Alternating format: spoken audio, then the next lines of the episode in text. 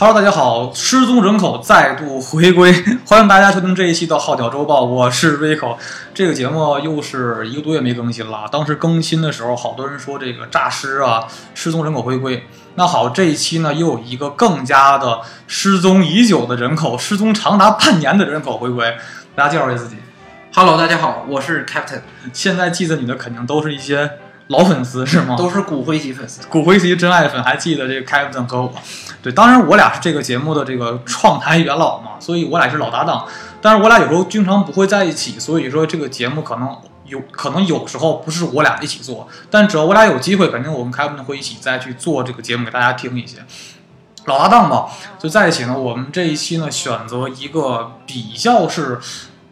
应该是冷门中的热门。咱们怎么很久没有聊恐怖片这个题材吗？那恐怖片呢，我觉得就一直是有一个标杆在那儿的，就是说什么是标杆呢？现在评分为第一的一直是《闪灵》，就是库布里克在一九八零年代导演的这个《闪灵》这个电影。这个电影其实来讲，今年可能突然火了，是因为这个《头号玩家》的出现的电影了，对吧？对，就像我这种嗯不经常看惊悚类电影的。然后我就不太清楚《闪灵》，但是一开始我去看《头号玩家》的时候，有一段这个剧情就印象使我印象特别深刻。然后最后我知道这一段剧情是从《闪灵》里边出来的。对对对，其实《闪灵》其实它是这个《头号玩家》这个电影中啊，真的是最真正的一个最大的彩蛋。当然，如果说你提前看过《闪灵》，再看《头号玩家》，我觉得特别好玩，对对吧？就是《闪灵》其实这部电影其实是为什么它一直被评为这个。就是现在拿评为 number one 的第一名的电影的恐怖电影呢，是因为这个片子它不只单纯的吓人，它是一个集合了这种心理学层面的恐怖，还有这种家庭的这种关系重建中的恐怖，还有一种就是灵异的恐怖，三重叠在一起，一种特别类型上非常的不一样的一个恐怖片。它不是忽然吓你一跳，那种大妖怪，它不是，它就是从你心上觉得这个片子哦，你细琢磨会很恐怖，但你看的时候会觉得一点懵逼。嗯。因为这个片子的色调它是非常的明亮，是吧？因为这个片子开场的时候，虽然开场的配乐非常的就有恐怖片的色彩，但是呢，你看这个整个片头跟旅旅游片似的，对，就是一个就是完完全是一个山脉啊、走向啊、运镜啊，就这么可像那种公路片的一种感觉的一种电影，非常恐怖的感觉没有，但是逐渐会看这种心理学层面的一种逐渐递进，给你一种心理暗示性的恐怖片。它没用特别多的那种。就是现在恐怖片儿大家常用的那种手法，就是用音效或者是用那种突然出现的剧情去吓你，或者是用那种嗯、呃、暗示性的东西去吓你。他没用这种东西吓你，他是用嗯，就是让你自己感受，然后这个电影中的恐怖的感觉，然后自己心里边有那种恐怖的感觉。关于这个恐怖的感觉怎么出来的，大家每个人心中出来的方法都不一样。对你要结合你的生活中所经历的事情，因为这个片子于这个片子里边，其实它来源于很多的恐怖点，来自于家庭成员之间的恐怖点，这是一个可能是真正让你感同身受的恐怖点。对，对你你你可能看很多恐怖片儿，你没有经历过，你可能只单纯吓你，你不会后怕，嗯，你没有一种心理的童年阴影，你就不会去觉得这个片子拍的有多么的深入你的人心，对吧？对。但是这个片子，其实我们要讲这个片子之前呢，我们先聊这个片子。的出现和它的如何诞生的啊？这部片子的这个原著作者是史蒂芬金，啊，史蒂芬金其实是现在好莱坞中大量恐怖片的编剧就用的这个剧本啊，都用他的小说。他著名的好莱坞的这种恐怖小说的作者，他非常有名气，很多的什么什么就什么《微型七日》啊，大量的影片都用过他的。小说作为蓝本，然后进行改编。像这部《闪灵》呢，也是由他的小说改编。他三部曲中之一叫《闪灵》，八零年被这个库布里克导演他进行了一定的改编，才把这部片子给拍了出来。这个片子其实，呃，为什么说这片子有名，也是因为导演太牛逼。库布里克来讲呢，他这个导演其实很多的真正对电影了解的人会知道他。他其实是我心中中现在我觉得啊，就现在好莱坞中能称之为真正的大师。就是大师的目的不在于说，我不我要把片子拍好，而是说我不但把片子能拍得好，票房高，口碑高，我还能引领一个电影创作出个另创作出另外一种电影的一个发展方向。就说我既做好了现在该做的，我又引领了整个时代的发展方向，对吧？您库布里克这一生中啊，他拍的片子都不是很多，大概就这么几，大概拍了也就十十十部片子左右吧。但这么多片子中，每一部。都是经典，每一部都是说它经得起时代的考验的电影。你你像他拍的《发条城》，然后《全金属外壳》，还有《太空漫游2001》这部影片呢，也非常大的影响到了诺兰的《星际穿越》，对吧？还有现在这部我们说的《闪灵》，呃，他拍了大量的影片，都十分的引领整个时代的发展。特别的在他的那个领域，每部电影在他的领域都特别特别硬核。对，而且有那种很大的前瞻性跟先锋性。嗯，你像，其实其实他就他很像我当时喜欢的设计师，就是 Rick Owens，就他我既能做好商业市场的一个把握，我又能去先锋性的开创一个时装时装的发展方向，就是我既能引领你走，我又能把现在做好，这样我口碑前瞻都两不误，对吧？你像现在，其实我前段时间我当时看了很多老片，因为你像现在好莱坞二零一八年到现到现在二零一八年了，好莱坞新电影是越来越好片子不太多了嘛，而且今年没有什么大片儿，小年已经过了。对，然后所以说现在你要正正经是是去看好莱坞的好片子，一定要是往五年前再往前倒，对吧？嗯，呃，一三年以前好莱坞还是有好有一些好片子的，所以我就从一三年为节点往前找片子。我看了很多的当时比较有名的老片子，现在其实感觉像《落水狗》啊，就是昆汀的那个第一部处女作比较有名的电影，《昆落水狗》啊，还有什么《黑皮书》。还有那个丹尼斯·刘易斯演的那个《血色将至》，都是评分特高，八分以上的影片。但现在你一看，觉得可能大量的时代的这种像大浪淘沙一样的洗涤吧，就导致这样的影片经过时代的这种大量的洗涤之后，这片子就反正看着就没那么牛逼了。嗯，你要不像《教父》啊，《肖申克救赎》这种影片子，觉得看着过了几十年还是很有很好看，对吧？有一片确实是我当时反思，很多有很多片就是说。什么是好电影？就是说，这个电影要经过时代，可这电影可能我一九零零年拍的，过了一百年，很多科技发达了，很多视效啊、剧本都特别牛逼的时候，再看我的片子还牛逼，这才是好片子。现在我真觉得，只有库里克的电影吧，能经得起时代的这种就是变化，它还能很好看。至少目前为止，他这几个电影都经过时间的，都经受住了时间的考验。对，尤其是那个。太空漫游二零零一，对对对，那个太空漫游二零零一的，它这个片子这个前瞻性太远，其实现在很多人可能还是看的一头雾水，就是这个片子太先锋了。嗯，太空漫游二零零一这部影片呢，它无论是对科幻的探索，还是对整个视效的这种研发过程，你想它当时的诞生的成片年年代啊，是在一九六八年，啊那个年代咱们想咱们中国还在干什么，对吧？而那个时候，美国已经做出来这样的片子，它无论是对整个视效的研发过程，还是对整个剧本的立意，对人类的整个的探索，从诞生到最初探诞生到探索，到整个对科幻的深度的一种研究性，都是非常具有前瞻性跟先锋性的，导致它这样的科幻片呢，对后代很多的这种很有名导演，比如克里斯托弗诺兰，呃，他们的科幻片都有很大的启迪性。它影响了后代很多人拍这种科幻片的一个拍片手法，而且它这部影片来讲呢，其实是就是库布里克的片，就是说我拍完之后，我是能给你们一个就是带着个路这么走，但是呢，就像一带一路一样，咱们讲话啊，但是他这部影片别人非常难模仿，因为深度和前先锋性太太高远，所以现在这部片子其实还是被捧为这个神片，而且库布里克是那种少见的全能性的。天才性导演，就是说，呃，他这一生也就拍了大概十到十二部的片子吧，但是每一部片子呢，都能成为各个领域中的很典型的类型片。比如说，他拍战争片《全金属外壳》，就能拍出战争片最好的一个模板；然后呢，科幻片《太空漫游二零零一》，拍出非常好的科幻片的一个类型的一个典范、一个模板、教科书一样的科幻片。《潘多城》呢，就是中最能讨论人与社会、人性等等之间的一个问题的这种片的一个手法。它还有还像咱们现在《闪灵》，又是一个恐怖片的一个典范。就是说我拍的片虽然不多，但是我拍的每一种类型的片，只拍一生可能只拍这一种一部啊，一个类型拍一部，但是呢，拍的整个的手法又能成为整个影史中最留下辉煌记忆的。一部影片，所以说，呃，他是一个非常天才型的一种导演手法。而现在这样的导演水平，在整个好莱坞中，就算斯皮尔伯格或者是詹姆斯卡隆，当然他们也是我非常喜欢导演之一，但是都跟他永远是差一定的距离。而这个距离，可能从现在到以后，都很难有人能超越他。而且我们能看到，像。库布里克这样导演吧，他有很多自己的个人导演风格特色。比如说，他在本身的剧本改编之后，还加很多自己个人的奇思妙想跟私货啊。这个私货就只是说是导演个人的想法。当然，我们现在国内导演也有很多这样类型的风格导演，比如说很很著名的啊，国内就姜文。姜文的片子其实你看很多片子，比如《阳光灿烂的日子》啊，《太阳照常升起》，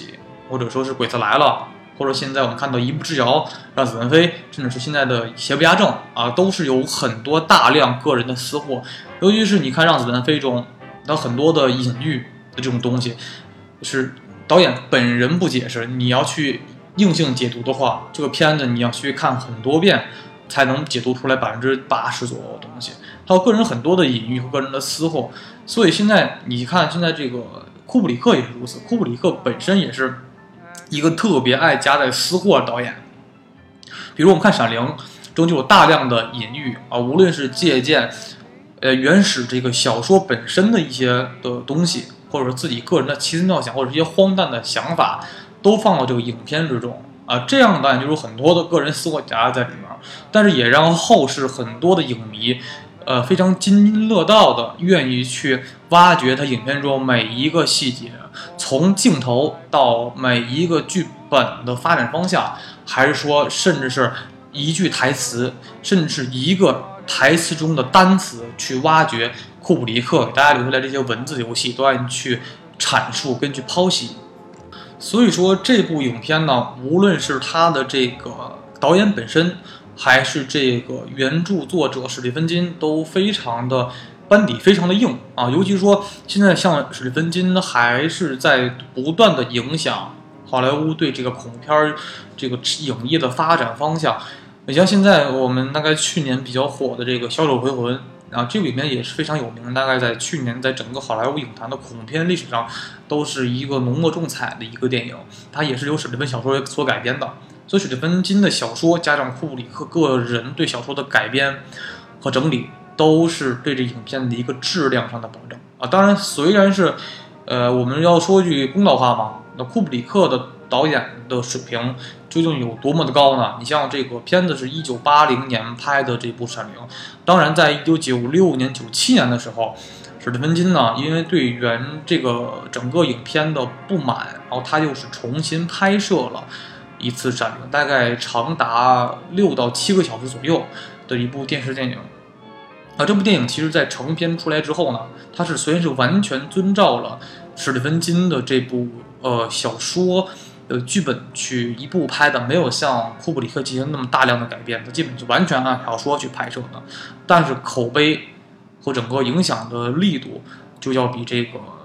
库布里克版本的《闪灵》要差了非常多，很多人说都不是在一个档次上面。嗯，他在每个 单独的领域，然后都造诣特别特别深。对，只有这样的导演才能把这个《闪灵》这部电影的剧本，无论是改编还是拍摄手法和自己的个人创意上，都能把整个影片或者本身剧本的编辑基础上，又能提高非常大的一个层次。而且，《闪灵》这部电影呢，无论是像我们说的啊，原著作者史蒂芬金，还是导演库布里克，都是大师级别的人物。而且他的男主演也是一位好莱坞中演反派或者那种比较精神分裂的这种人的非常非常有名的一位演员，也是也可以说是一个非常标志性的演反派这个演员，就是杰克尼古尔森。嗯，他这个人呢来讲，很多硬核硬核的影迷肯定是了解他的。他拍了非常多有名的电影和有名的反派性角色。最有名呢，比如说就是一九八九年版的这个蝙蝠侠，他演的是这个第一版的小丑。现在很多小丑的第一印象的扮演者肯定是，呃，克里斯托弗诺兰版本的黑暗骑士那部的，呃，希斯莱杰的小丑啊。当然，希斯莱杰小丑确实是演的非常非常好，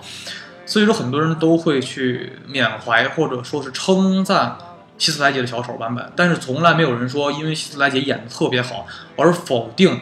杰克尼尔森版本小丑，因为这两版的小丑的扮演的方式的演出方式都基本是各有千秋的，所以说也是两个人基本是不分伯仲。但如果论这个表演方式老道的方式来讲的话，我还是个人觉得杰克尼尔森小丑版本呢是更加的符合原著的精髓，而他真正演出小丑小丑的本人的这种状态。因为你要看到，嗯，除了杰克尼尔森拍过小丑这个角色之外，还演过《无间行者》跟《飞越疯人院》。他演《无间行者》这个角色中呢，就是演的是，因为《无间行者》我们知道，这个呃，《无间行者》是马丁斯科塞斯导演拍摄的嘛，但他这个的版本的剧本啊，就是中国香港的这个《无间道》哦，他去搬到了美国去，变成了《无尽行者》这个版本。他这里边演的这个角色，就当时咱们看到港版的《无尽道》中。曾志伟所饰演的黑帮老大的那个角色，然后在美国版本中呢，是由杰克尼格尔森去演这个角色，诠释的也非常的好。尤其杰克尼尔森本人的表情啊，各种表演方式啊，又是非常的适合演反派的。他整个的面面部表情，比如说整个眼角的弧度和他的笑容，都非常的去适合去演反派，有那种很多精神分裂和那种很非常的暴戾而喜怒无常的一种角色，是非常适合吉克尼克尔森去扮演的。所以这种三方的合作啊，好的剧本基础加上导演，加上主演，所以说能保证整个《闪灵》这部影片为什么能在过了现在零八一八年了，已经过了三十八年的情况下，还能成为恐怖片的一个标杆。所以说这就是一个整个班底的质量保障。而且他最厉害的地方在于，他在这个就是风格里边，然后或者是借鉴别人东西，他自己创造出来的东西之前没有人用过。或者说很少有人用，然后他把这个风格给带起来了之后，然后比之前那些在这个领域厉害的那些导演，然后都受呃受到观众的喜欢。对对对，但是呢，相比之下，库布里克的影片呢，其实是真的是挺难聊的，因为深度性啊，还有个人的影片中有太多大量的隐喻，无论是对种族、对人性、对政治，有很多的这种隐喻性的讽刺或者是暗示。当然，现在我们这个很多听众啊，首先听到我们的成品，一真的是我们俩去反复录制了好几遍的成果。那么这个影片确实是挺难聊的，也是一个比较棘手的一个话题吧。但是我们尽量会通过这几次的修饰，把这部影片真真正的去，呃，尽我们所能去详细的去聊这影片大量的细节，跟它影片整个的一个比较大的剧情。因为这个影片来讲，为什么难聊呢？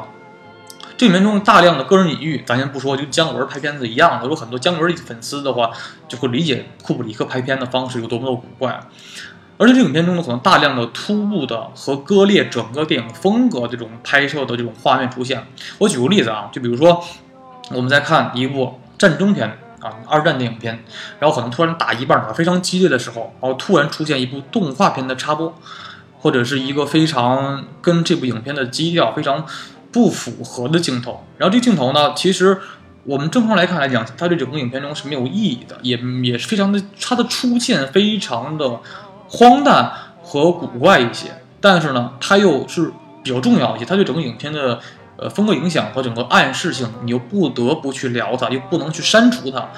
所以说，库布里克影片呢，可能我聊一半，突然歘出了另外一个画面，我给大家去叙述这个画面来讲，就是非常古怪，大家一定要去理解。当然，我提前来讲，这部影片呢，我跟大家讲的话呢，其实希望大家去多去看看这部影片。嗯，我当然说实话，这个影片，嗯，观影的经验来讲的话啊，这里面最好是多看看到两到三遍，才能完全的能看出一些门道出来。真的是这样，它里边有很多的东西是你看一遍会一头雾水，然后多看几遍，然后看看大量的影评和剖析，才能把这个影片完整的去知道导演库布里克想去表达什么，想去发挥什么东西。而且《闪灵》这部影片呢，它在整个影片的剧本编辑编设上吧，它不属于一个完全的一个灵异性的那种，比如突然出了出了一个妖精啊，或者是那种妖怪或者鬼怪性的这种灵异的恐怖片，它不属于这种的单纯的单一类型，它属于多种类型合为一块儿，有点类似于像希区柯克的恐怖片、惊悚片的方式，它类结合大量的心理学，哦，灵异学。还有这种很多心理暗示方面的东西，三种东西合在一起。还有一种是就是家庭的，这已经是内核了，就是来自于家庭之中的这种恐惧感。大概应该说实话，严格来说应该是大概四种东西合在一块儿的这种类型的这种恐怖片。它真正的影响到你的恐怖片来讲来是，不是说突然吓你一跳。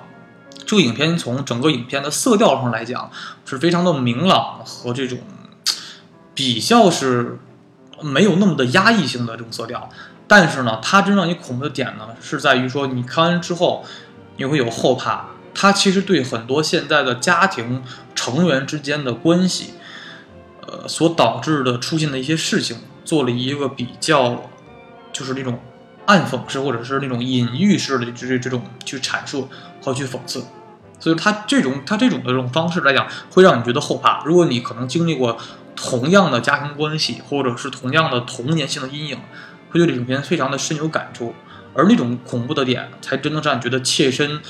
呃，体会到这种恐怖点的，那你可能很多人没有经历过，可能就觉得不恐怖，就它完全不是一种传统类型的恐怖片，所以导致现在这种片子也可能《闪灵》这种片子只有这么一部而已，很多人是无法去模仿或者到这个高度的，但也导致这个影片呢非常的两极分化，就是这个影片来讲是好的人觉得特别好，神片，嗯，真的是那种恐怖片的这种顶峰了，已经是一个非常先锋性，可能。前无古人后无来者这么的一个恐怖片，但是呢，很多人也有一半人觉得这种片就看特别索然无味，可能看一半就想睡觉了，觉得这片子就拍什么东西啊？整个影片风格那么的割裂化，然后那么多乱七八糟的，然后很稀奇古怪的画面出现，这个把影片给割裂的非常碎片化，很多人就不太能去理解，所以里面导致了很多两极分化性的口碑的评价。好，那接下来呢，我们给大家去好好的去聊聊这部影片，好好阐述这个影片中很多的有意思的细节。这个影片真的很多细节特别的好玩，和让你去值得去去挖一挖。好，聊它的剧情吧。这部剧情来讲，它剧情整个本身不并不是很复杂。影片讲述呢是这个一个叫 Jack 的父亲，他们家是一家三口人，而这个这个父亲原来是一个教师，收入呢比较很少，然后他后来转行做一名作家。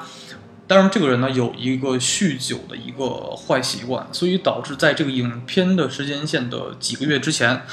呃，他在一次喝酒之后呢，这应该属于无意中去打伤了自己的儿子。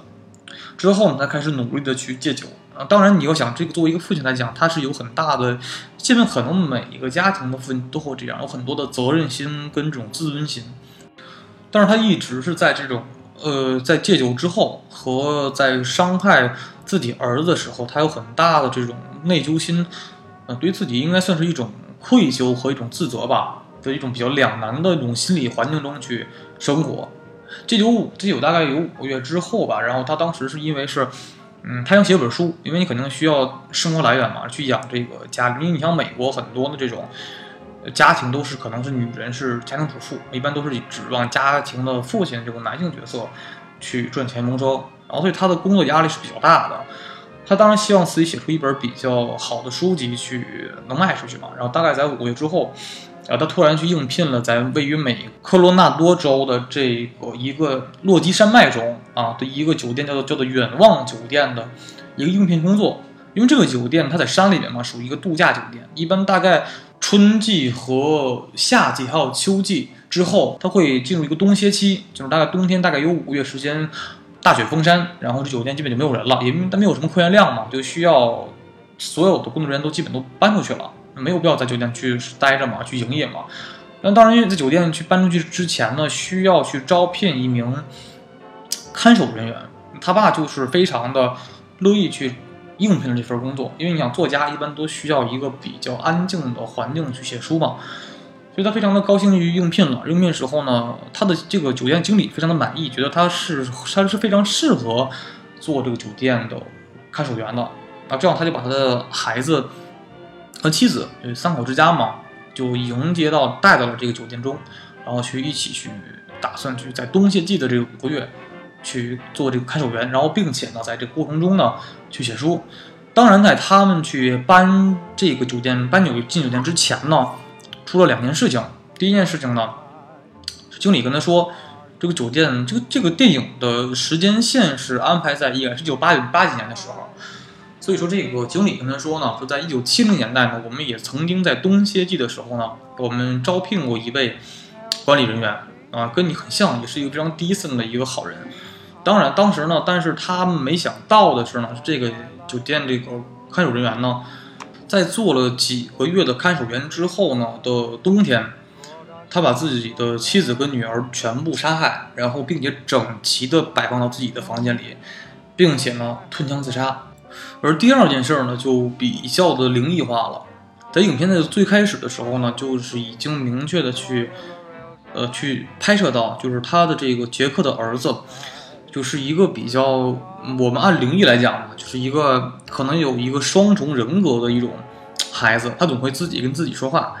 自己用一种是儿童的声音，就是他自己声音，和另外一种比较沙哑的声音，跟对着镜子跟自己说话。就我们俩可能就人格分裂，哎，他身体里会有他，他讲话中他身体里边会有另外一个孩子，他总手手指进行这种弯曲的。状态下去跟自己进行对话，他嗯管这种东西叫做闪灵，就是这个影片的名字。这个闪灵这这个词呢，一直是这部影片中的很核心的地方。而我们现在很多看完影片的人呢，都对这个闪灵的理解应该作为叫做心灵感应吧，不能把它说太玄嘛，就是心灵感应化。而他儿子和他的母亲到达酒店之后呢？然后这个酒店肯定有这个管理人员，就是一个黑人的一个老头儿，带他们去看酒店的一些设施，比如这个酒店你们要住五个月嘛，肯定要去带你们看一些，比如说食品储藏间，然后灶台，呃，厨房的这些地方。这时候呢，这个老黑人老头会发现，就是他的儿子其实是有一点不正常的，他也意识到这个孩子，因为他可能身体边有闪灵。而闪，而这个老头也是有闪灵的人，就是一种，也是一种心灵感、心灵感应吧。这咱们应该是这么解释这种东西。老头跟他说，就是啊，其实我有闪灵的，然后去跟孩子大概去聊一聊这个事情。但是他没有完全的跟他的母亲和他的父亲去聊这件事情。这就是这个影片中的一个提前铺垫，就是说，第一点是他的父亲啊曾经有酗酗酒和家暴的历史，然后呢，他的。酒他所入住的酒店之中呢，曾经发生过一些不好的事情，并且这个酒店管理人员很明确的去跟他儿子交流过，说你有闪灵这种东西在，有心灵感应和一些灵力在这种东西在，而且提醒他们一句说，就就这个酒店中这个二三七号房间。曾经发生过一些不好的事情，具体什么具体什么不好的事情他没有说，只是说这酒店的房间二三七号房间你们要远离一些。当然，这里有一个补充啊，二三七号房间在原著中是二幺七号房间，当然是在影片中之后进行了一定的改编，变成了二三七号房间。原来是二幺七，后来改成了二三七号房间。之前发生这么些事情，然后呢就是很很顺利的，就是大概在第二天之后。酒店所有的工作人员，比如说服务员啊，还有经理和这些管理人员，基本都走了，去度假。尤其这个黑人黑人这个老头呢，他去了迈阿密度假。这个以后我们可能一会儿可能会提到这老头，还他还有他的戏份在。只有他们一家三口，在这个深山里面，就是虽然度假区吧，但是山里边呢，在冬歇季的时候呢，方圆几十公里是没有人的。最近的警察局大概也要十几公里之外。这么情况下。他们三个开始比较愉快的生活，生活在进去了。那你想，毕竟你在想，房间很大，然后三个口人使劲玩呗。他父亲呢，专门写书，他妈每天就是去带孩子做做饭啊，然后去照理照理生活。当然，补充一点的是，他妈其实这个性格来讲呢，也像非常多的家庭中的关系，比如说父亲是一个比较严肃，然后不苟言笑，而且是很多的很大的自尊心跟那种自 责任心在。而一般母亲呢，又是不善于跟父亲去交流很多东西，就是夫妻之间没有太多交流，也没有太多的，就是比如说你要想，就是肯定他的父亲是一个性格来讲，比较的已经有点扭曲了，因为想他一直在戒酒，然后自责自己曾经伤害过自己的孩子，内心是比较的怪，而且他又又受到很多的这种困扰，比如说他写不出一本好书，而且他一直是对于自己的这种，就是说。经济状态是比较的难受和自卑一些的，所以他会一直想写出一本比较好的书，能畅销去养活家庭。所以在多重的方面的压力下，他父亲的性格是比较的不是非常的好，不是那么乐观，并没有那么的好。而但他的妻子又没有那么的去能跟他进行精神上的沟通跟去谅解，或者说能把她丈夫的那些自尊心去能哎去很好的维护住。这里面中是在一些的台词中是能看到一点点透露出来的，这是整个影片的一个前前前提基础。但到中期的时候，因为这个每天不在生活，他他爸每天就在这个杰克每天都在大堂大堂中去打字嘛，去写书。他的母亲呢也会去带孩子每天去玩儿，而他孩子的每天就是从第一个月开始入住之间入住这酒店之住这个时时间段吧，就每天都会骑那个一种儿童车嘛。类似于那种躺在那种自行车上去哇哇去骑那种四轮四轮车这种小孩的儿童车去在酒店中乱逛，他就会这个孩子因为他有闪灵这种灵力在身体里面，他就会看到酒店中的一些异象。杰克的儿子丹尼呢，他经常在酒店中，尤其是刚刚入住酒店的头几天的时候，就曾经见到过两个双胞胎女孩，呃，穿着洋娃娃服的女孩，就是其实拉着手，这个这个场面看着其实就非常的诡异化，就是说在酒店中只有他们家三口人，然后怎么突然出现两个女孩？他儿子会看到这些比较怪的异象，这两个女孩呢，应该呃推理的话就应该是知道是当时他们在。入住酒店之前，这个经理跟他说过，说这个酒店在一九七零年的时候，曾经雇佣过一个看守人，也是在冬歇季的时候去看守。然后他这看守人在看守的期间，呃，杀害了自己的两个两个女儿，加上一个妻子，呃，并且自己自杀。所以说，我们推理到这个丹尼呢，很有可能看到就是当时死去的两个女孩的鬼魂。而这个酒店本身来讲，在这个就是灵异方面来讲吧，也不是那么的，就是就平和。这个电影在刚开场的时候，他的这个父亲在车上聊天的时候就说过，就提过这么一嘴，说酒店曾经啊，呃，在几百年前，就是应该是美国的扩荒运动，就是西部西部运动和这个印第安屠杀的那段时间，就大量美国美国人对印第安人的这个屠杀的那个时期。这个时期曾经，这个酒店的原来的位置是一个印第安的陵园，呃，后来是被美国的后来的这个白人所强占。后来呢，几次跟印第安人进行交手啊，去抢夺这块土地。后来这块土地呢，逐渐变为了这个酒店。那说明这个酒店本身就不是非常的，就是咱讲的就干净嘛，就反正肯定会有些东西。这酒店本身就有些问题。后来他的儿子又因为就是丹尼啊。他本身有这个灵力在身体里面，然后他就会看到一些异象，啊，比如说这个两个女孩儿，就死去两个女孩的鬼魂，还有这个大量的，他看到大量的血液从这个电梯里，就是电梯那个房间往外涌。这个镜头也是一个在整个好莱坞的恐怖片历史上是一个非常重要的一个镜头。这个镜头呢，也被很多的后来的导演们所借鉴和引用。或者致敬嘛，你比如我们大家熟悉的，就比如说周星驰的《功夫》里面，呃，当时电影里面周星驰去不正常人类研究所去接这个火云邪神，他进到研究所里面之后，就会看到大量的这个血血液、血血海一样的东西从房间里就往房间的门门缝往外喷喷涌，呃，这个镜头就是完全的去引用跟借鉴了库布里克这部《闪灵》中的拍摄手法，所以这部。电影中的血海镜头是非常在《闪灵》中，也是在影史中非常重要的一个恐怖片的一个镜头。当他儿子看到了非常多的异象之后，对酒店出现了一定的恐惧。整个你看到整个孩子本身的状态就是有一些的不稳定啊，但正常生活还照常的去进行。当然，每一个孩子都会有一个非常。呃，大的好奇心，因为他当时知道这个酒店刚刚入住的时候，也是酒店的管理人员跟他说，啊，说这个二三七号房间发生过一些不好的事情，所以每次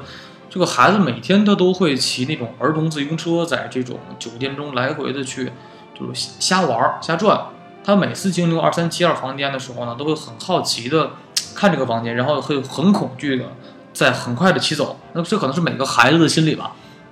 突然有一天，他再次经过这房间的时候，发现这个房间的二三七号房间的房门是打开的，他就进去了。但进去之后发生了什么事情是没有表的。而且在他同时进入房间的时候，又发生了另外一件事，就是，呃，杰克做了一次噩梦，跟他妻子说：“我梦到了我杀掉了你跟丹尼。”就是他的妻子叫温迪，他的儿子叫丹尼。就是我梦见你是我梦见我杀了温温迪跟丹尼。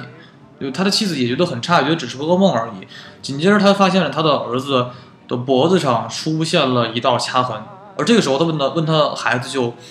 发生什么事，而这个丹尼就没有去说任何的话。那肯定这时候，当作为母亲的肯定就会非常生气，因为你要想，这个这个整个酒店中只有三个人，只有他们整个一家三口人，那就用谁会掐呢？肯定做母亲的不会掐，那肯定是那孩子也不会伤害自己嘛，那肯定的矛头就指向了。他的父亲就杰克，他第一时间反应可能是你杰克，你曾经咱们以前是刚刚才说过嘛，说你杰克本身你在几个月前你在一次酗酒的酒醉中你伤害过就是丹尼，那这回肯定也是你干的，他就会对整个对杰克发火，说你为什么伤伤害我的孩子怎么怎么样，就出现很大的这种恼火。就这种镜头发现，就是家庭暴力，其实这个影片中很大在隐喻中去讽刺家庭暴力。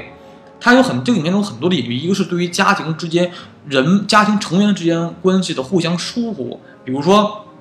一般我们看很多家庭都这样，就是父亲比较威严一些，然后性格上因为压力、因为社会环境、工作压力和经济压力的所压迫，所以父亲会比较阴郁和阴沉一些，性格呢稍微可能会真的会有一些喜怒不定、喜怒无常，而一般母亲会带着孩子玩，但这个母亲本身作为一个妻子，跟她的丈夫之间交流比较少，也没有那么大的沟通感，而孩子。跟父亲也没什么交流，尤其是作为儿子跟父亲之间交流，你像女儿还好一些啊，当然儿子交流会比较少一些，所以很多家庭的矛盾和多事情都会从这些比较不正常的关系中所出发。而且后来我们看到，就是这个影片中不但对家庭关系有了一定的隐喻，呃，对于美国整个发展史，就是美国的历史也有一定的隐喻程度。比如说，我们刚才说到这个影片中，本来这个酒店就不是很干净，它建在一个印第安人的陵墓之上。这影片中很大的方面就讽刺了当时美国在西部扩荒运动中对整个印第安人的屠杀跟驱赶。这对影片中对整个的很多事情都是有很多隐喻的讽刺。如果你了解美国历史的话，你对影片中会有很多的同感性。那我们说回来吧，这个时候呢，啊，杰克跟他的妻子温迪就出现了很大的争执性，家庭矛盾就就由此撕开了。而在这次的事件之后，通过剩下的一系列事件的发酵。逐步就演变成了从家庭的这种暴力程度，变成了整个丈夫开始对整个他的妻子，就是杰克对自己的妻子温蒂，还有儿子丹尼的一种类似于一种，就真的是那种跟一九七零年的时候那个就开始员一模一样的，就是他就要去准备去想杀掉呃温蒂跟丹尼，而且并不想让他俩离开这个这个这个这个酒店。呃，到最后，当然最后肯定是我们想的不会剧情不会那么的狗血，肯定最后肯定是这个，呃，母子两个逃离了这个酒店，然后他的父亲冻死在外面。当然，这个中间发生了很多的古怪事情，我们来一件件的去剖析这个事件。为什么我不能完全的一口气儿把这个剧情给你讲下来？是因为中间发生了很多对整个影片非常就是突兀跟割裂的风格这种这种事件出现。这个影片其实到这个。我所说的这个温蒂，呃，对杰克发火，因为丹尼被抓伤了，就是整个妻子对爸丈丈夫发火说：“你为什么伤害我的孩子？”这一个情况之前还是一个比较正常的恐怖片的走向。当然，这部影片的色调非常的明亮化，从影片的刚开始就能看出，影片中其实除了音乐恐怖之外，比较那种很压抑啊、比较诡异的音乐之外，影片的色调和拍摄手法还是比较正常化的。尤其像影片刚开头。那很像公路片那种方式，就一个大量的一个远景，去照整个落基山脉。然后影片中有很多的摄影的手法是没有那么的压抑，但是非常的有教科书式的手拍摄手法。其实库布里克导演本身的拍摄手法是非常教科书式的，他拍整个酒店的镜头和整他会镜头去跟着呃丹尼这个孩子，他在酒店中每一天骑车的过程中，他他镜头会跟着孩子一一直走，会给你一种酒店中很空旷。和有一些略微诡异跟压抑的感觉，去慢慢渗透给你。而在他拍到这个丹尼受伤的时候，还是整个剧情是比较正常化的走向。而在之后出现了非常多让你觉得特别不可思议，甚至觉得没有必要的镜头。比我们来一点点剖析这件事情。比如说，在呃丹尼受伤之后，他的父亲就会说是。就在酒店中，其实酒店非常大嘛，酒店其实非常的大。然后他们每一个人都会在酒店中每天都会闲逛，就三个人，可能他妈妈会每天做饭啊，然后在锅炉房去看这个酒店整个的供暖系统。然后呢，丹尼每天都会去骑车绕酒店啊，就是瞎玩自己的孩子。然后他爸爸每天会打完字之后呢，也会去偶尔去运去活动。他爸爸有一天突然走到了一间酒店的酒吧的时候，发现突然有音乐在，然后一进酒吧之后，发现酒吧里全都是人。就你会突然觉得这影片中非常的古怪，就是明明只有三个人在酒店里生活，然后方方圆几十里是没有任何人的，你怎么出现酒吧里都是人，而且有音乐在，酒吧好像还在运营过程中，还在运营中，然后他还去跟酒吧的酒保去聊天，然后去要了几杯酒喝酒，你觉得这个影片中，他是他没有解释为什么会有这么多现象，你只能想啊，这可能是杰克本人的一些的幻象，或者说是这酒店中真的有些不正常的因素在，比如说一些灵异因素在，然后去给他爸了一就给这些给杰克本人的一些幻想所看到的。当然，这酒保真的都会跟你聊天儿，然后说实话。这酒就这个整个影片中，它有很多东西在去暗示，它都是心理暗示的一个恐怖片嘛，去暗示你这个酒店有一些不可思议的事情，或者说是他爸本身的性格的转变，一从一个比较正常的家庭里边的一个男人，变为逐渐的变为一个暴力的人。我们能看到一些色彩上的暗示。我当然并不是过度解读了。如果你看总看好莱坞电影，发现导演会通过一些的就服装上来讲吧。会通过一些颜色的改变去告诉你这个人的性格转变。比如说，里面刚开始，他爸穿的是这种卡其色的、很暖色的服装，就是典型美国中产阶级男人的打扮嘛。然后呢，到这个嗯前半期，就酒店入住之后，他爸逐渐转为穿这种比较深沉、暗沉的墨绿色衣服为主。到后期，整个事件的到达顶峰跟爆发的一个过程中，他爸最穿穿的是一件猩红色的夹克。你发现可能从一个暖色系逐渐逐渐走上一个比较看着不是非常的，呃温和的一个颜色，而且在酒店他到酒吧之后的这个酒保，就本人的选角也是非常的厉害。酒保整个我特觉得酒保这个长相特别像就恶魔的感觉，就是很瘦的脸，然后那种那种很就很鹰鹰一样的眼睛，觉得他这个觉得特别很一看就很邪恶，加配上。杰克尼克尔森本人演这个角色，本身就非常的就是邪一些，因为杰克尼克尔森本身他不演反派的时候，他一笑就很恐怖，一笑就那种表情就是那种非常诡异的笑容，然后那个眼神就是类似一看就是那种非常暴戾的那种笑容。搭配在之后，发现有很多的不一样点，而且这个酒吧是后来在后半段经常出现的一个场景，里边大量的人在跳舞，而且发现。不对的是，这个酒这个酒店的这个里面的这个人员跳舞的人员吧，他的穿着的衣服的这个风格是应该是美国上世纪这个五十年代的穿衣风格。就像我们看到那个前两年一个电影叫《了不起的盖茨比》中的美国五十年代的打扮，就那种就整个的舞会风格是比较严重的。但这个影片的定代是一九八十年代，在那个年代，美国人已经不穿这样的衣服去跳舞了。其实很多观众在看到这部影片到这个情况的时候，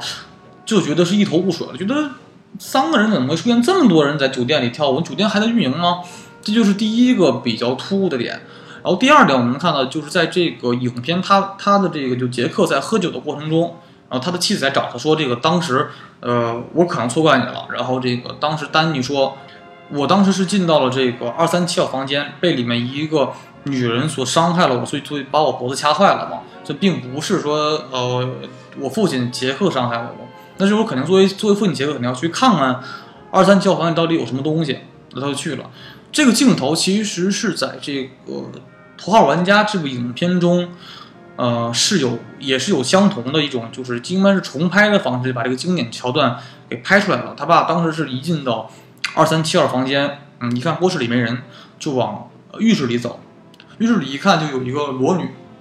在这个浴缸里面，然后肯定会就是男的会发生一些就不可描述的事情嘛，然后想跟那女人怎么样，然后刚刚是接上吻，然后再一睁眼，发现这个裸女已经变成了一个浑身腐烂的僵尸的一个老太太，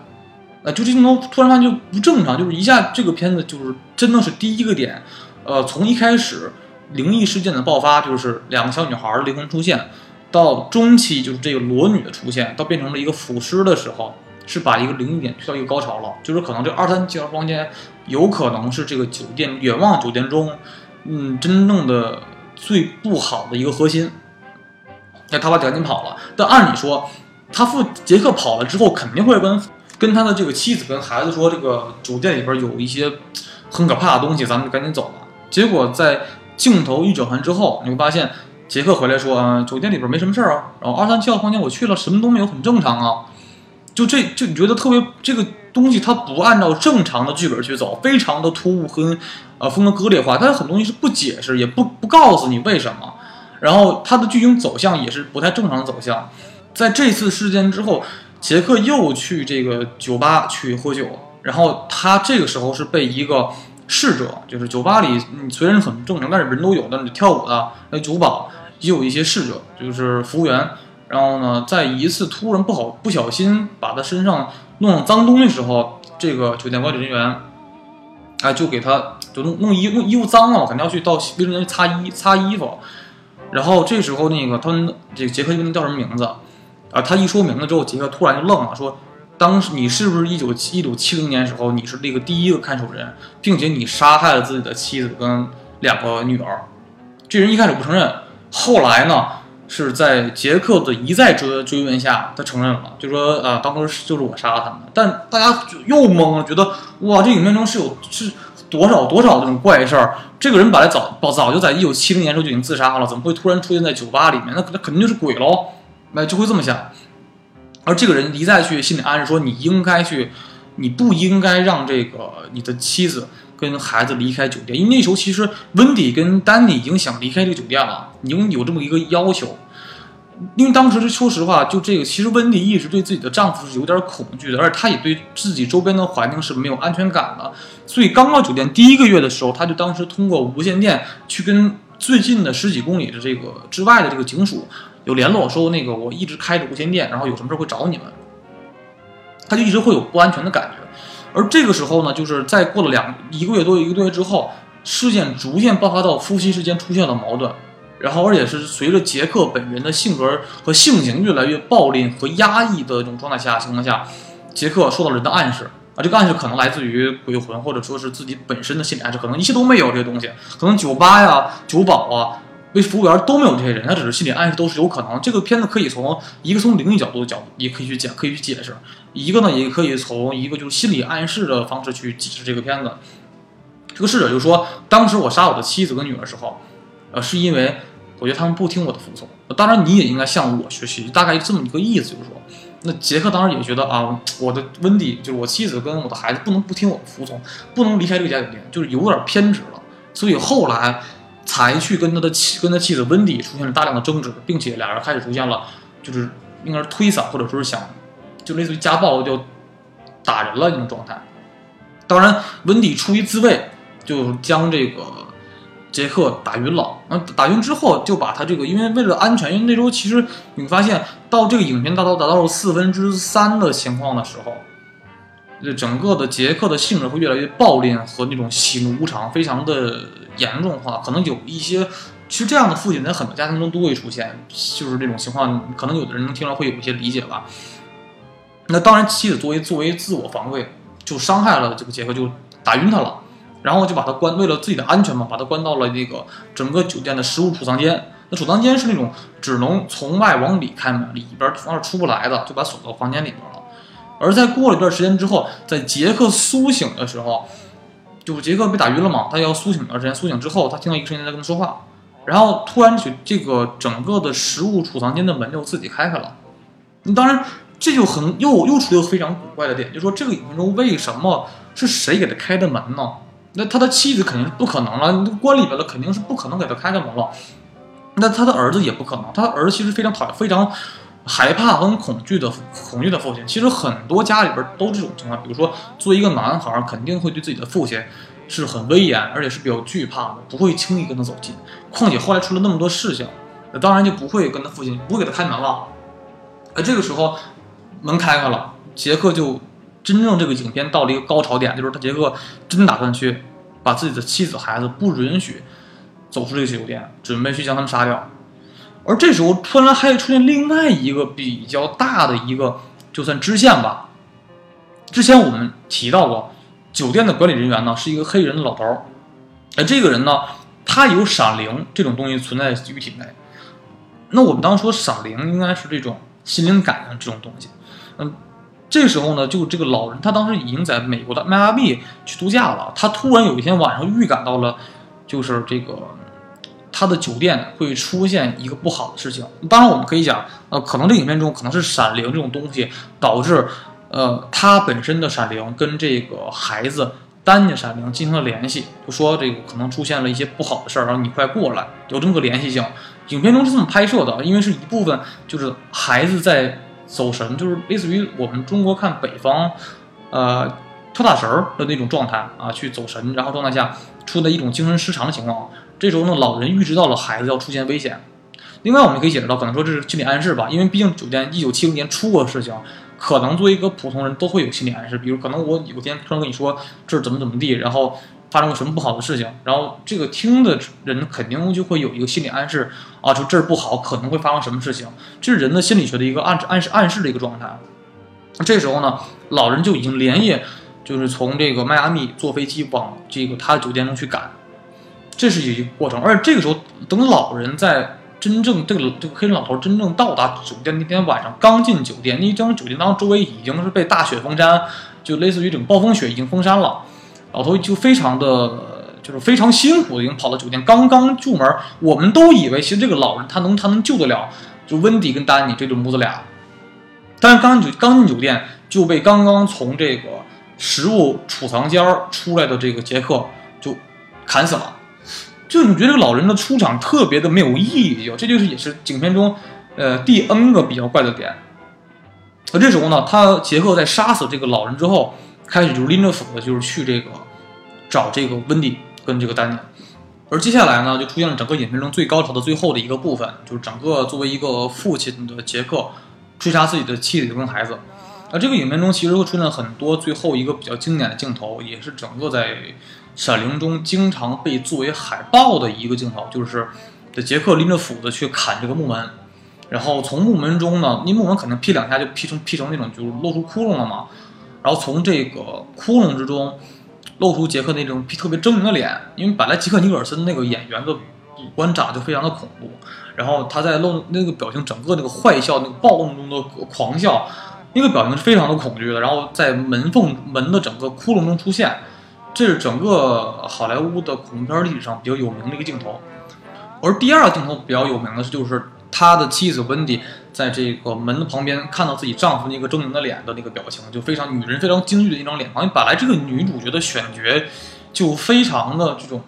就是长得就是那个女主角女主角的选角非常的好，好在哪儿呢？她特别符合这部影片的气质，就是古怪，然后有一点荒诞和一点。惊悚的气质，这个女人长得特别惊悚，这个女主角选的，而且这个女主角其实就是她长相并不是我们想象中啊，女主角一定要漂亮，她并不是，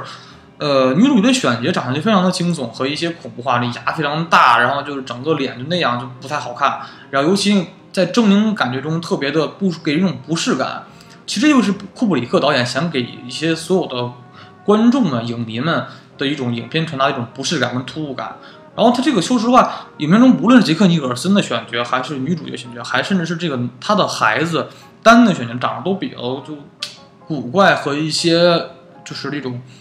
荒诞感，就是一个人的五官所表现出那种感觉，并没有看一家三口的，说实话一家三口摆在一起，长得都不是很和善，都比较古怪一些。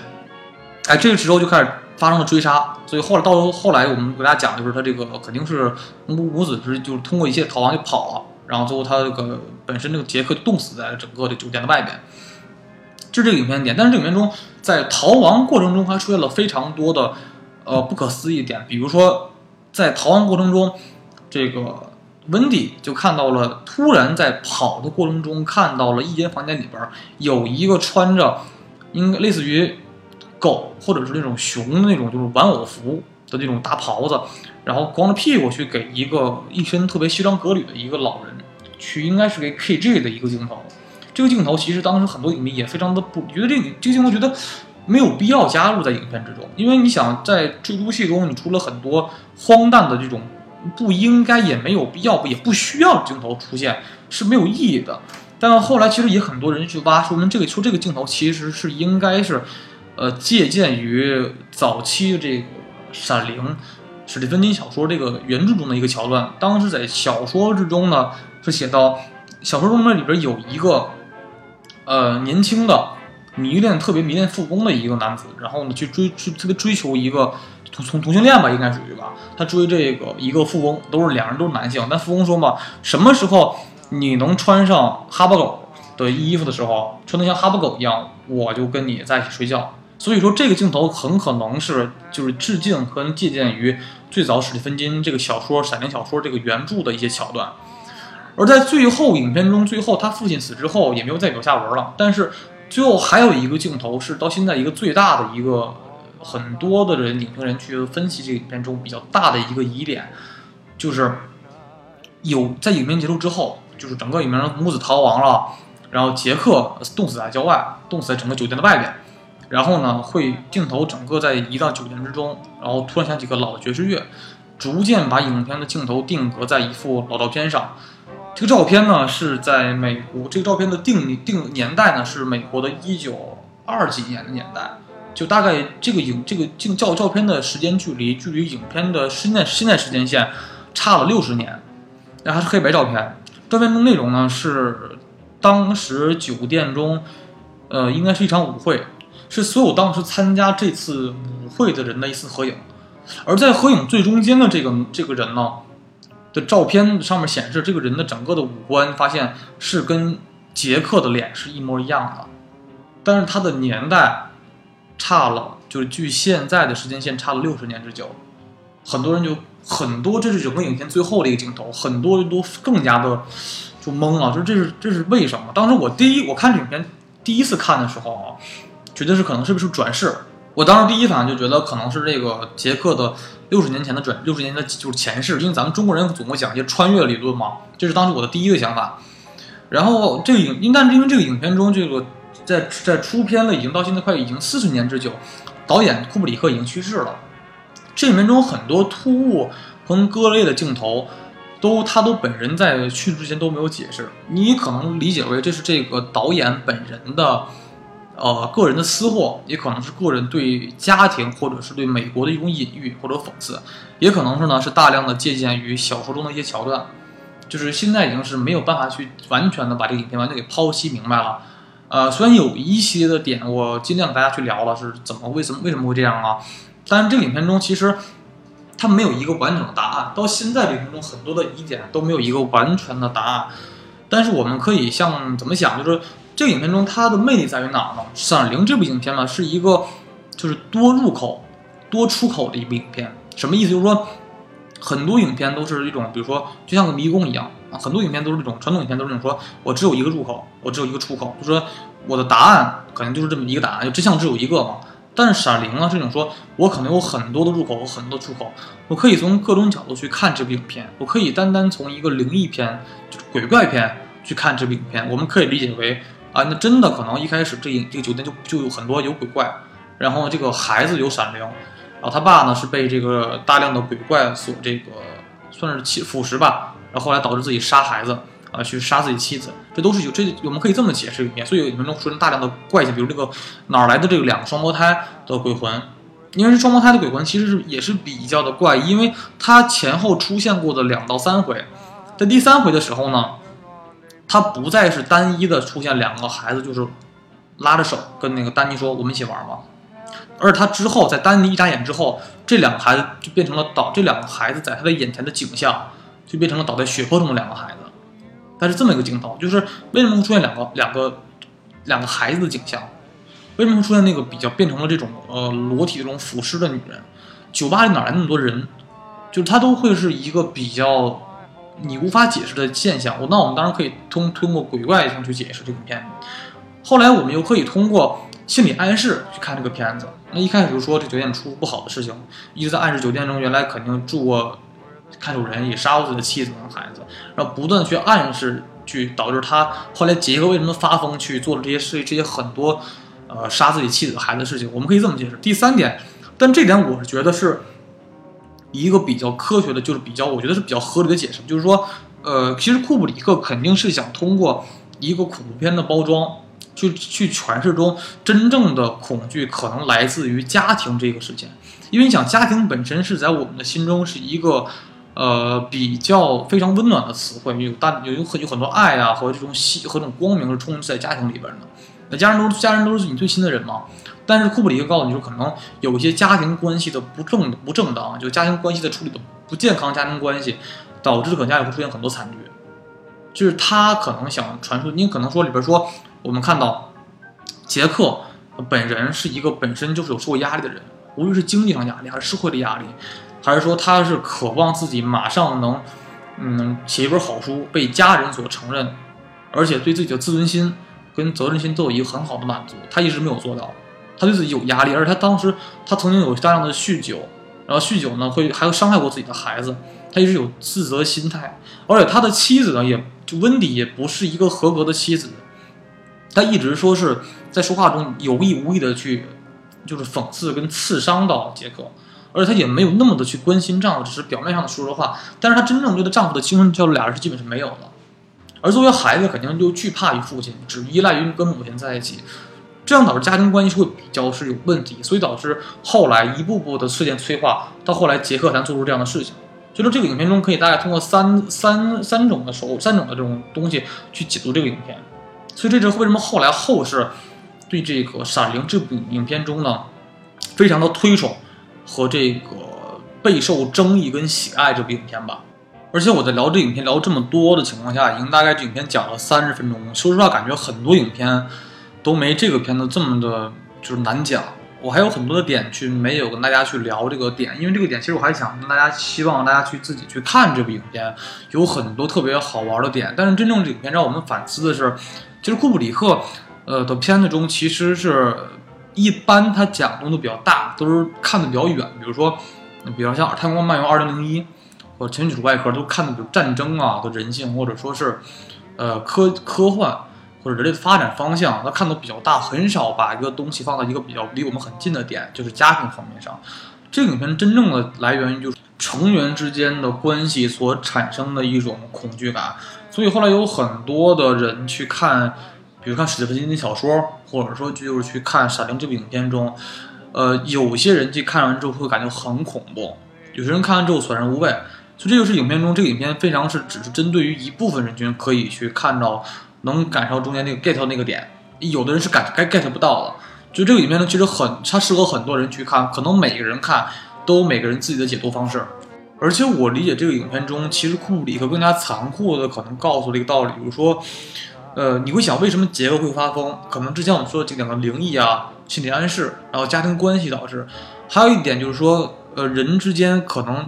人是毕竟是群居动物嘛，那他肯定如果放在一个这样的山里面，就肯定与与世隔绝。然后毕竟是冬天，非常压抑跟寒冷。这个情况下呢，人在长时间的过程中肯定会出现心理上的一些变化，甚至是比较扭曲的发展方向。呃，当然，就算你身边有自己的妻子、孩子在，只要在家庭关系不好的情况下，也无法拯救你内心的一种改变。逐渐从内心从一个正常走向一个越来越扭曲，所以当时也说了，呃，七十年代那个第一个杀害自己的妻子跟孩子的人，很多人说他可能啊是因为因为长时间生活在这个山里面，然后出现了很大的心理上的幽闭症，这是可能库布里克抛给的人的一个可能很多观众或者影迷或者影评人的一个问题，就是人是否会在这个情况下，呃，无论自己身边家人陪陪在身边。就算陪伴在身边，也会出现很大内心的一种扭曲的变化。在《头号玩家》电影里面吧，有很多对这个闪灵的梗这种体现。比如说一开场的，他们进电影院之后，直接就步入了闪灵的应该算是这个布景里面吧。啊，比如说那个酒店，然后里边他杰克和他儿子总爱玩那个棒球，算是。还有就是，嗯，用呃浴室里边那个僵尸有个腐女。弗兰的女士，还有比如说这个整个在影片最后的高潮片段，就是说在雪地这个迷宫里面，呃，杰克对儿子丹尼的追杀这场戏份。当然里边还有一个很很小的细节，也是非常重要的细节，就是整个影片中刚开始，头号玩家的主人公们刚刚进入大厅里面，就是整个闪灵中最重要的布景点，就是那个酒店酒店大堂。呃，里边那个打字机，然后往上一直在飘纸飘纸。其实打字机那个纸是特别重要的一个，也算是一个影响到后期杰克本人性格发展的一个点。因为在后期的时候，呃，温蒂就是杰克的妻子，发现了她丈夫其实从一开始进入酒店时候开始写的书的一个稿子。她发现其实从丈夫一开始，呃，刚在酒店中写书的时候，第一句话的时候。她丈夫就已经是有点中邪了。她发现她丈夫这几个月来一直在写一句话，就这几个月她丈夫根本没有写书，一直在写这重复的写一句话。呃，从英文翻译过来的意思就是说，只工作，然后没有得到放松，呃，杰克就会变成大傻瓜，就是这么个意思。就是说，这个意思，我觉得可能是库布里克对于现实的社会中大量的这种经济压力或者是工作压力，对于现在很多家庭男人的一种压抑感的出现，所以可能这一个点也是导致后期为什么杰克会变成最后那个状态。这是一个，其实是一个这里边比较重要的一个细节吧。所以在后来的时候，《头号玩家》这部影片中也会去。把这个梗去提出来，就咱咱们看大量影片中去那个纸在一张张的去吹那个页，然后上面永远是写着一句话，一句话，一句话，就是那一直就是那一句话。而杰克在整个这几个月打的这句话，也可能是真正成为了《闪灵》中最重要的也是最有名的一句话，就是只工作不玩耍，然后杰克变成大傻瓜，就这么个意思。就是说，真的是觉得可能现代社会中，呃，工作环境压力可能真的会对一个家庭的男人，呃，吸引很大的压抑跟摧残。所以说到最后，你可能感觉这个杰克他并不是单纯的一个反派，或者是真的是变坏了，而可能是通过各方面的因素导致整个家庭的环境和氛围变成这个样子。所以这个影片中的，嗯，很多的恐怖的点，如果说有的观众真的是有过这样的家庭关系，或者说是有过这样自己的父亲的性格和形象，真的是跟这个杰克是有一点类似的，哎，他就会 get 到这个点。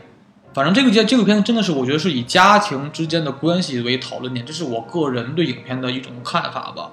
而且其实库布里克一直在给这个观众营造一种不适感，因为这个影片它本来就不是一个传统的恐怖片。那传统恐怖片中很多手法和它的剧本的走向，还有比如影片的节奏的安排。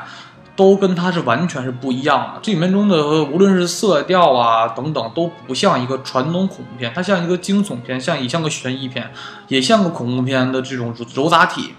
而且有很多这种很很多突兀卡壳的一些不可思议的镜头放在，或者甚至说咱咱很多人觉得没有用的镜头都放在这个影片之中。当然了，这影片当时导演为了这种营造观众这种不适的感觉，他在影片的拍摄的初期到结尾的时候，一直在去比较去为难和甚至边恐吓这个女主角，就女女性演员。他就为了让这个女性演员在拍片的时候能把这种不适感跟不安感这种镜头的表现方式和精神状态能带到整个影片的气氛之中。所以说，库布里克一直在对影片其实是有很大的想法。所以，当他在对影片大刀阔斧的改革之后，这影片很成功，也导致了史蒂芬金本人的作者本身作者对这个影片很大的不满。但是之后，史蒂芬金拍的整个的整个另外重拍版的《闪灵》，这个这个深度性啊，很多就跟里面差了很多，它差的非常的远。只是我们可以说明，可能是库布里克只想借助。呃，《闪灵》这部影片的一个蓝作为蓝本，然后他想放了放入很多自己本身对这个影片的这个这个小说的理解和对本身的很多这种自己的对于家庭的看法放到这影片之中。我是个人这么理解，当然欢迎很多我们的听众呢，如果对这个影片有很多自己的看法或者自己的理解的话，那欢迎大家给我们底下留言，然后我们一起去聊这个影片。我也推荐大家自己去真的去看看这部影片。这部影片真的说实话，被很多九零后所不太知道。啊，除了是硬核粉丝之外啊，或爱看电影的人之外，知道之后，一般很多人都不太知道这部影片，因为这个影片其实年代比较早嘛，然后很多八零后是看过一些，九零后看过的不是很多，只是今年的这个《头号玩家》火了之后，很多人才逐渐知道了《闪灵》这部影片的这个存在。这部影片对现在很多好莱坞乃至中国导演的影响力还是非常的大的，所以你会发现，看到这个斯皮尔伯格，他把《闪灵》这部影片呢作为整个《头号玩家》这部电影中最大的一个彩蛋跟致敬。所以说，我们能看到这个可能《闪灵》这部影片真正的真的对这个史蒂芬斯皮尔伯格导演有了很大的启发或者是影响，甚至很有可能对斯皮尔伯格导演，呃，也留下了很大的心理阴影。就是童年的阴影可能会都会有勾起吧，所以这里面其实他的恐惧恐惧的点，真正来自于家庭和来自于每个人内心对童年的一个记忆，这是我觉得是一个我个人理解的一个点吧。另外补充一个算是新闻吧，这部影片的续集应该会在二零二零年左右，然后去拍摄，叫做《睡梦医生》，它也是这个史蒂芬金小说三部曲中的之一的一部小说改编出来的，然后它讲的是这个。就是在整个的这个远望酒店幸存之后的丹尼呢，就是这个杰克的儿子，啊他在成年之后利用自己闪灵能力去治疗病人的一个故事，也算是一个比较恐怖的故事吧。但是我们但愿，呃，希望在没有库布里克的指导的情况下，这部影片优既依依然能保持当时《闪灵》的风格和它的优秀的质量吧。那么，先到这儿，拜拜，拜拜。